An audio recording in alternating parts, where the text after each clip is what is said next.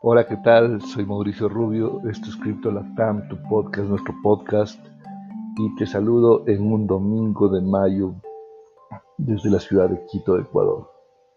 Bueno, lo primero que quiero contarte es que me han escrito algunas personas, eh, una de ellas me hizo una pregunta muy significativa en la que me decía, ¿cuál es mi motivación para hacer este podcast? ¿Qué es lo que realmente demanda esto? O sea, ¿por qué hacerlo? Yo le respondía porque creo que vivimos en un mundo hiper eh, lleno de imágenes, videos de TikTokers, de YouTubers, eh, de gente clavada en ese mundo, mientras eh, por atrás el mundo que los grandes poderes, los que realmente manejan las, las élites mundiales, están creando eso como una especie de narcótico, narcótico que te tiene conectado a la pantalla tantas horas de tu día, tantas horas de tu vida o tantos días de tu vida.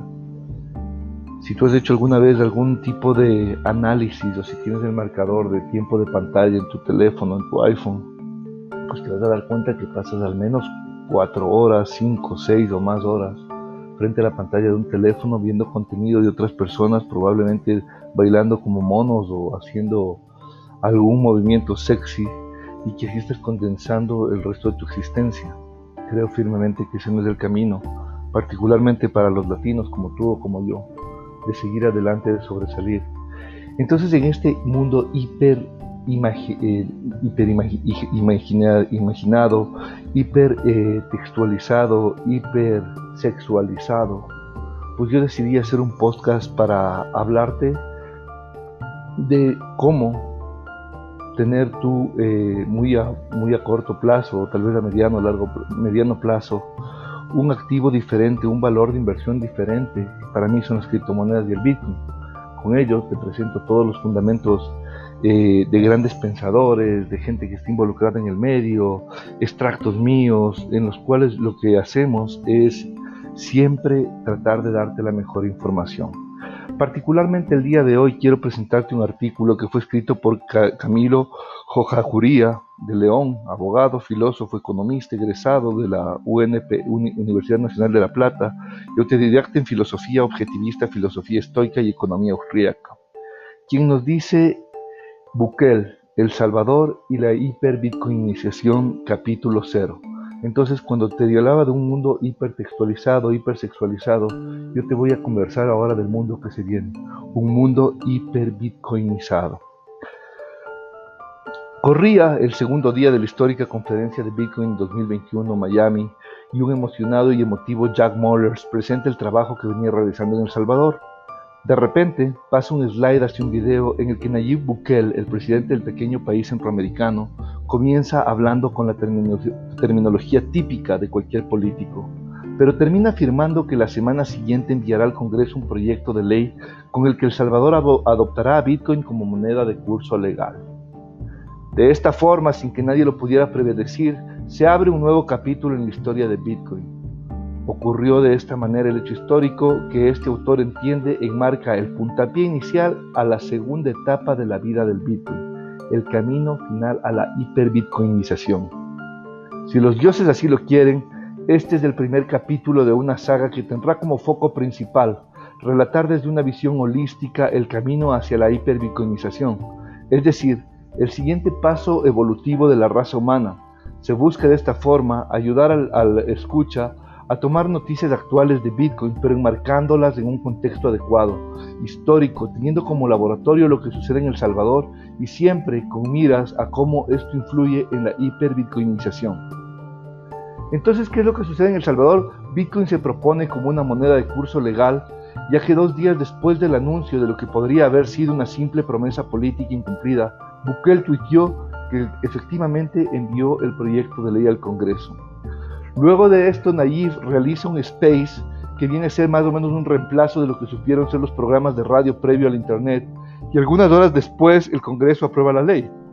De esta forma el Bitcoin se convierte en El Salvador a moneda curso legal y restricto con poder liberatorio ilimitado en cualquier transacción y a cualquier título que las personas naturales o jurídicas públicas o privadas quieran realizar.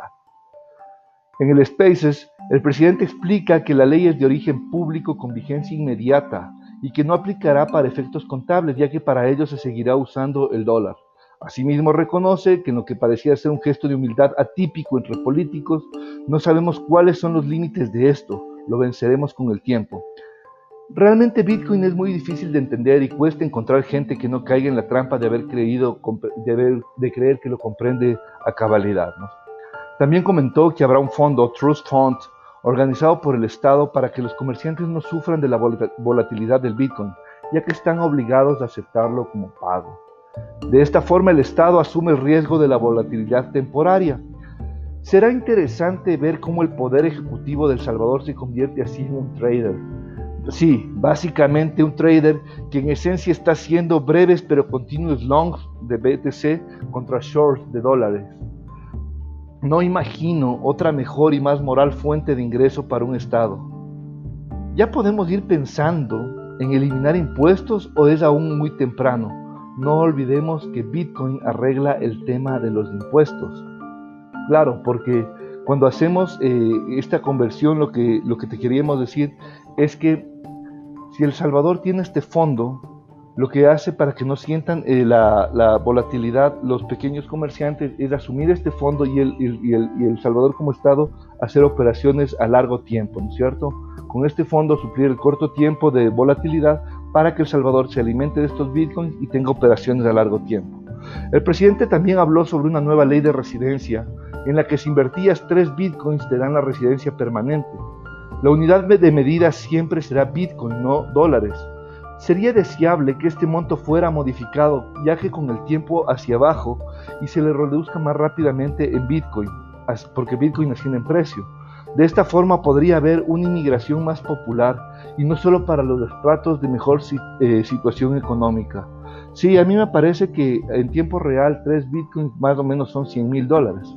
33 mil, 35 mil, 40 mil, entre 100 y 120 mil dólares es lo que está demandando el presidente Bukele para darte una residencia eh, permanente en El Salvador.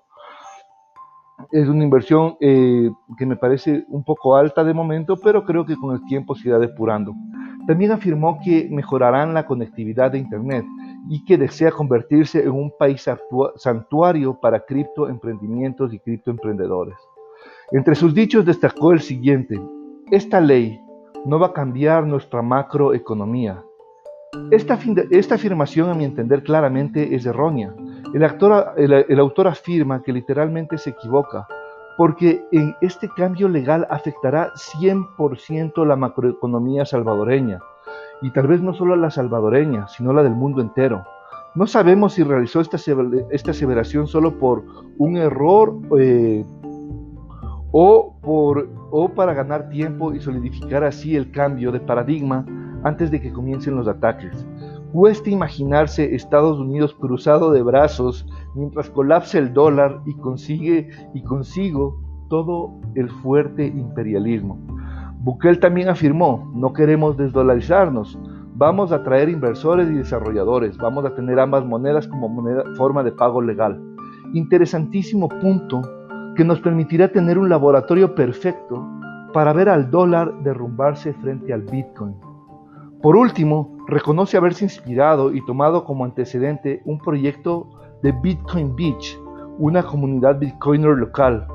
Eh, sí, eh, en el Sonte, me parece que así se llama la playa en El Salvador, es un proyecto desarrollado de economía comunitaria con un inversor extranjero, con un, inversor eh, americano, anónimo, me parece que es el inversor, pero a través de un, estadounidense en, esta, en esta pequeña locación del Sonte, donde es muy difícil acceder a, créditos, se desarrolló un programa de toda la economía en Bitcoin y está dando grandes resultados en El Salvador. Ese es Bitcoin Beach. Minutos después se aprobó la ley que sirvió como alfombra roja de bienvenida para el presidente y El Salvador así, para entrar así por la puerta grande a los libros de la historia de Bitcoin. Ahora, ¿en qué contexto ocurrió todo esto? Bitcoin sin duda es un instrumento de cambio social mucho más fuerte de lo que fueron la agricultura, la imprenta o el Internet. El dinero es el medio de todo intercambio y no existe otra institución humana que influya en la cultura tan fuertemente como esta. Nos encontramos en el ojo de la tormenta, en medio del comienzo del fin de las monedas, fiat, fiat o, son las monedas que usas habitualmente como el dólar, como el peso, eh, como las balboas, como las lempiras. Entonces, eh, lo que yo creo es que finalmente viene el desencadenamiento del fiat apocalipsis o la desfiatización, que es la contrapartida de la bitcoinización.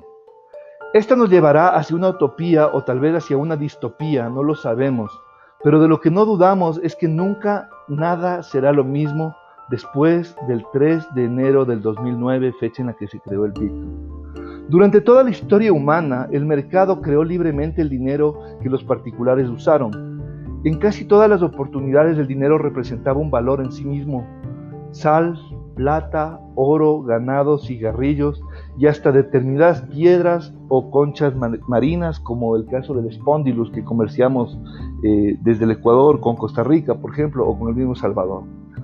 Durante la bella época, desde 1850 a 1914, vivimos el patrón de oro, el monometalismo, es decir, la moneda seguía siendo el oro, pero gracias a la tecnología de billetes, cheques, notas de crédito, bancos y tecnologías financieras en general, ese oro podía trasladarse, resguardarse, verificarse y contabilizarse de manera mucho más fácil que en su versión metálica pura. A eso se llamó dinero, signo metálico, y fue adoptado globalmente. Si bien los estados creaban billetes, la realidad es que cada billete estaba exactamente respaldado por la cantidad de oro que decía respaldar. En este contexto, no debemos perder de vista dos cosas. Uno, el oro era efectivamente moneda. Dos, sobre el oro había una segunda capa que brindaba más comodidades y ventajas para las transacciones, la capa de servicios financieros respaldados 100% en oro. A partir del 1914, el mundo fue abandonando este patrón oro y terminó de romperse en 1971 mediante decreto en, eh, Estados Unidos por la ley Helms-Burton. En ese momento se comenzó con, con el más grande y nefasto experimento económico y de ingeniería social humano, el patrón Fiat, es decir, la imposición del socialismo monetario a nivel global. Con la imposición del socialismo monetario a nivel, a nivel global, a todo el mundo atacaron de comunista cuando al resto del planeta nos imponían trabajar bajo sus leyes y normas, que son la impresión de billetes en Estados Unidos, exportados siempre desde la, desde la nación de Estados Unidos al mundo.